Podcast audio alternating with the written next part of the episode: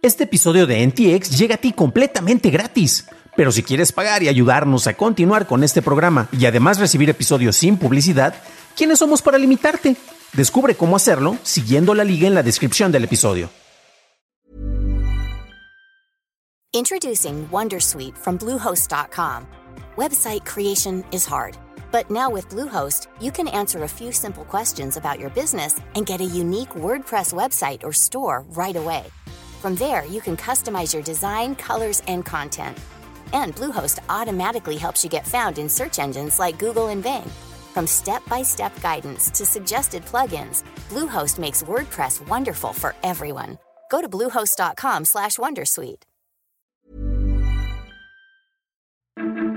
BeReal quiere ser popular. Samsung prohíbe usar IAS a sus ingenieros y Canadá quiere que Google y Facebook paguen por incluir contenido de ciertos editores. Estas son las noticias de Tecnología Express con información más importante para el 7 de mayo de 2023. El decodificador semántico es un nuevo sistema que puede convertir la actividad cerebral de una persona en texto mientras escucha a una persona hablar o imagina a una persona hablando. Científicos de la Universidad de Texas publicaron un estudio sobre este sistema en la revista Nature Neuroscience. En los experimentos realizados, una persona escuchó horas de podcast mientras estaba en un escáner de imágenes por resonancia magnética. Los registros se usaron para escanear un gran modelo de lenguaje, el cual después podría tomar la información del escáner para tratar de determinar qué palabras estaba escuchando el individuo. Con esto podría generar texto que fuera al menos parecido a lo que estaría escuchando al menos la mitad del tiempo. Google implementó soporte para el cambio de claves de acceso en las cuentas. La gran G solicitará a los usuarios una clave cuando detecte actividad sospechosa y los usuarios pueden solicitar un inicio de sesión único cuando utilicen un dispositivo distinto. Las claves de acceso se pueden revocar en la configuración de la cuenta de Google. Las cuentas también admitirán inicios de sesión basados en contraseñas existentes en un futuro próximo. En Reino Unido, BeReal comenzó a implementar una línea de tiempo curada compuesta por las personas más interesantes del mundo llamada Real People. Los usuarios podrán reaccionar a las publicaciones de Real People con emojis, así como ocultar o denunciar publicaciones. De acuerdo con un memo interno visto por Bloomberg, Samsung prohibió a sus trabajadores el uso de herramientas generativas de inteligencia artificial, citando preocupaciones en la seguridad de datos. Esto viene después de que ingenieros de Samsung cargaron accidentalmente código fuente de proyectos internos en ChatGPT el mes pasado. Pasamos a la noticia más importante del día, y es que el miércoles pasado representantes de Google y Facebook dijeron al Senado canadiense que podrían dejar de publicar enlaces de noticias en sus plataformas dentro de Canadá en caso de que se apruebe el proyecto de ley que les obligaría a pagar una cuota a los editores de noticias. El proyecto de ley C-18 requeriría que las plataformas del tamaño de Facebook o Google negocien pagos con los editores importantes para que así puedan mostrar legalmente el contenido en sus búsquedas. El proyecto de ley fue aprobado por la Cámara de los Comunes en Canadá en diciembre y el Senado está considerando su aprobación en estos días. Esas fueron las noticias y ahora pasamos al análisis. Pero antes de hacerlo, ya sabes qué hacer. Por favor, déjame una calificación de 5 sellitas en Spotify o en Apple Podcast o un like en YouTube, que no te cuesta nada. Por cierto, y hablando de YouTube, gracias a nuestros nuevos suscriptores como Margo71 Plus. Bienvenido a bordo, camarada. Si un sitio de noticias publica grandes reportajes y nadie los lee, ¿acaso estos existen en realidad? Y mientras que esto parece una variación a una pregunta filosófica existencialista, este es un dilema al que se han enfrentado distintas plataformas en algunos países y el caso más reciente lo tenemos en Canadá. Las legislaciones locales pueden establecer ciertas limitantes sobre el manejo que pueden tener las distintas plataformas sobre el contenido que se está publicando y cómo este puede llegar a los habitantes o cómo estos habitantes pueden tener precisamente la, la publicación del mismo.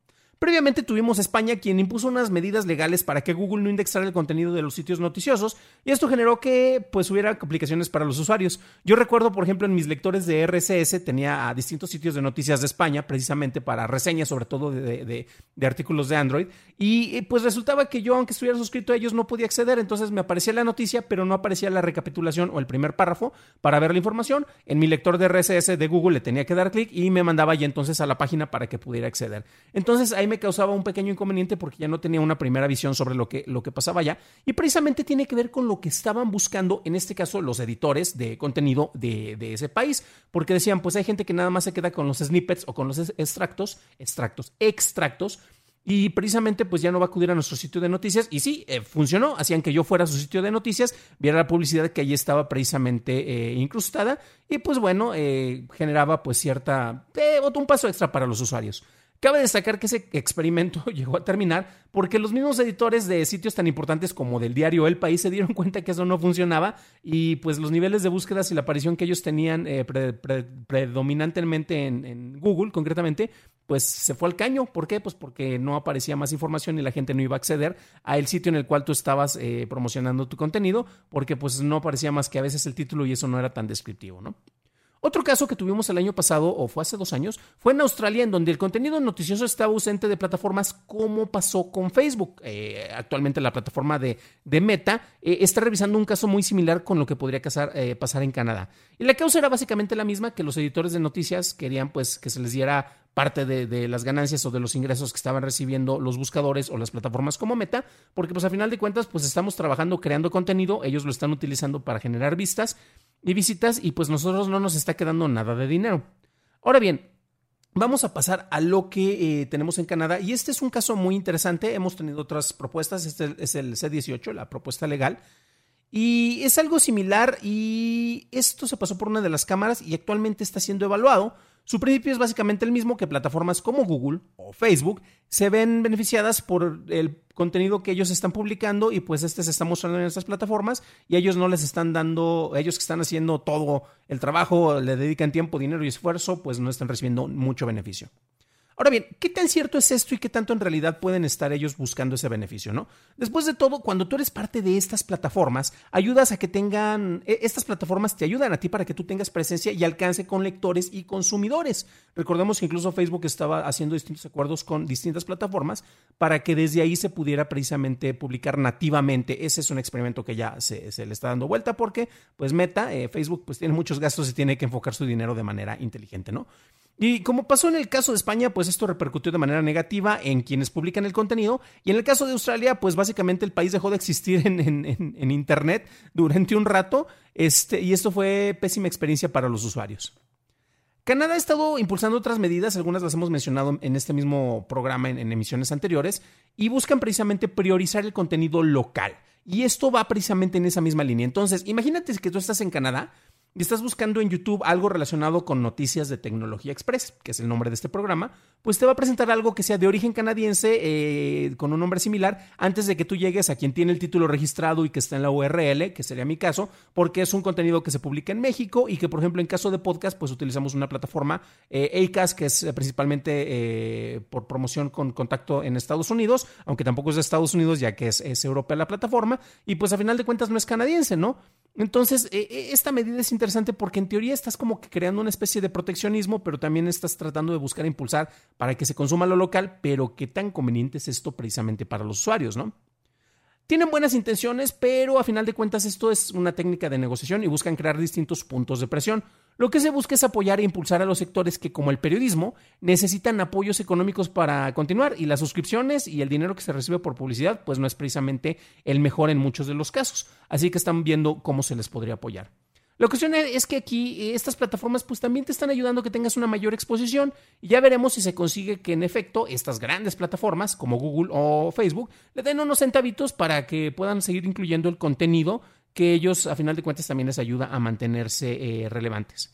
Ahora bien, viendo precisamente, y recuerden que las ligas ustedes las encuentran en la descripción del episodio, ahí, ahí van a encontrar la liga para ver toda la información, es, es particular porque vemos parte de las eh, respuestas que se han dado por parte de Google y ha advertido que precisamente esto es básicamente, los estaría llevando a un impuesto sobre las ligas, ¿no? El cual estaría forzándolos para que eh, se le pague a distintas organizaciones por, por enlazar eh, con el contenido que está siendo publicado y fundamentalmente rompe la manera en la cual funcionan las búsquedas porque el Internet ha funcionado de una manera muy distinta y el Internet recuerden que quiere que toda la información sea libre, ¿no? Eh, ahí tenemos algunos de los comentarios al respecto. Y Meta, pues básicamente dice, esto a nosotros ya nos pasó, fue con Australia, pregúntenles a ellos cómo les fue. Eh, lo curioso es que esas negociaciones sirvieron para que Facebook o Meta, el nombre de la empresa, efectivamente tuviera que pagar cierta cantidad de dinero y nuevamente por eso menciono que ahorita son medidas de negociación, ¿no? Entonces, pues vamos a ver cuáles son las respuestas que se están dando y eh, lo que tienen que decir distintos de los críticos es interesante porque, eh, como muchos dicen, esto te puede estar eh, beneficiando, pero a final de cuentas también aquí estamos hablando cómo estos planes no podrían ser precisamente utilizados de manera conveniente. Hay un, aspecto que yo lo encuentro todavía un poco más preocupante porque resulta que, recuerden que tenemos distintos países, por ejemplo en la India, en el cual se ha estado buscando limitar el acceso a cierto tipo de información, hasta documentales de la BBC, porque hablan mal del gobierno, porque están ilustrando aspectos que no son tan cómodos. Eh, por ejemplo, en Irán también tenemos cierto grado de censura, en países en, Latinoamérica, en Centroamérica, eh, Norteamérica, para que nos hacemos en todo el continente, eh, pues el manejo de la información que, que se filtra o se maneja en países como, no sé, como Nicaragua, como Venezuela, como Cuba, como México, eh, y como Estados Unidos, ¿para qué decimos que no? Eh, a final de cuentas, pues puede tener distintos manejos eh, peculiares. Pero la cuestión es que uno debería poder tener acceso a toda la información y es el consumidor el que decide la manera en la cual lo puede consumir. A final de cuentas, tú vas a preferir el contenido que te es más cercano, que está más relacionado. A mí me puede interesar más una noticia local sobre lo que ocurre en mi barrio y de repente tenemos el periódico local del barrio que a veces da noticias sobre, no sé, este, lo que ocurrió, un asalto en un banco que está aquí un par de cuadras, y eso me es más relevante que tal vez ver las noticias eh, nacionales, porque literalmente si yo iba a ese banco a unas cuantas cuadras, pues esta información me, afecta de una manera más directa. El director, eh, el consumidor, perdón, debe de ser quien dirige esta mirada y precisamente va a preferir el tipo de información y no debería ser limitado por estas plataformas. Como mencionaba, pues de repente tenemos distintos gobiernos en distintas naciones, ya mencionamos algunos ejemplos, a ver si no me censuran por eso, este, en los cuales pues se busca tener el control de toda la información. Ha pasado en Rusia, ha pasado en China, como mencionaba en Estados Unidos es muy particular, porque China, eh, pues eh, en su país se gesta una de las plataformas más populares de información y de comunicación que tenemos actualmente, como es concretamente eh, TikTok. Y pues resulta que eso no les gustó a los de Estados Unidos y está, como ellos no pueden oponerse a la libertad de expresión, han hecho muchas maromas para tratar de limitar una aplicación que es utilizada por muchos de sus ciudadanos. Y pues vamos a ver cómo estos que se consideran avatares de la, de la libertad, pues están oponiendo la libertad cuando esta es facilitada por otros sectores y otros países. Para una revisión más a detalle en inglés, visita dailytechnewshow.com en donde encontrarás notas y ligas de interés. Y si quieres revisar información sobre el dominio de plataformas como Google en Internet, revisa nuestro episodio 203 en donde hablamos a detalle del tema. Eso es todo por hoy, gracias por tu atención y nos estaremos escuchando en el siguiente programa. Deseo que tengas un excelente inicio de semana.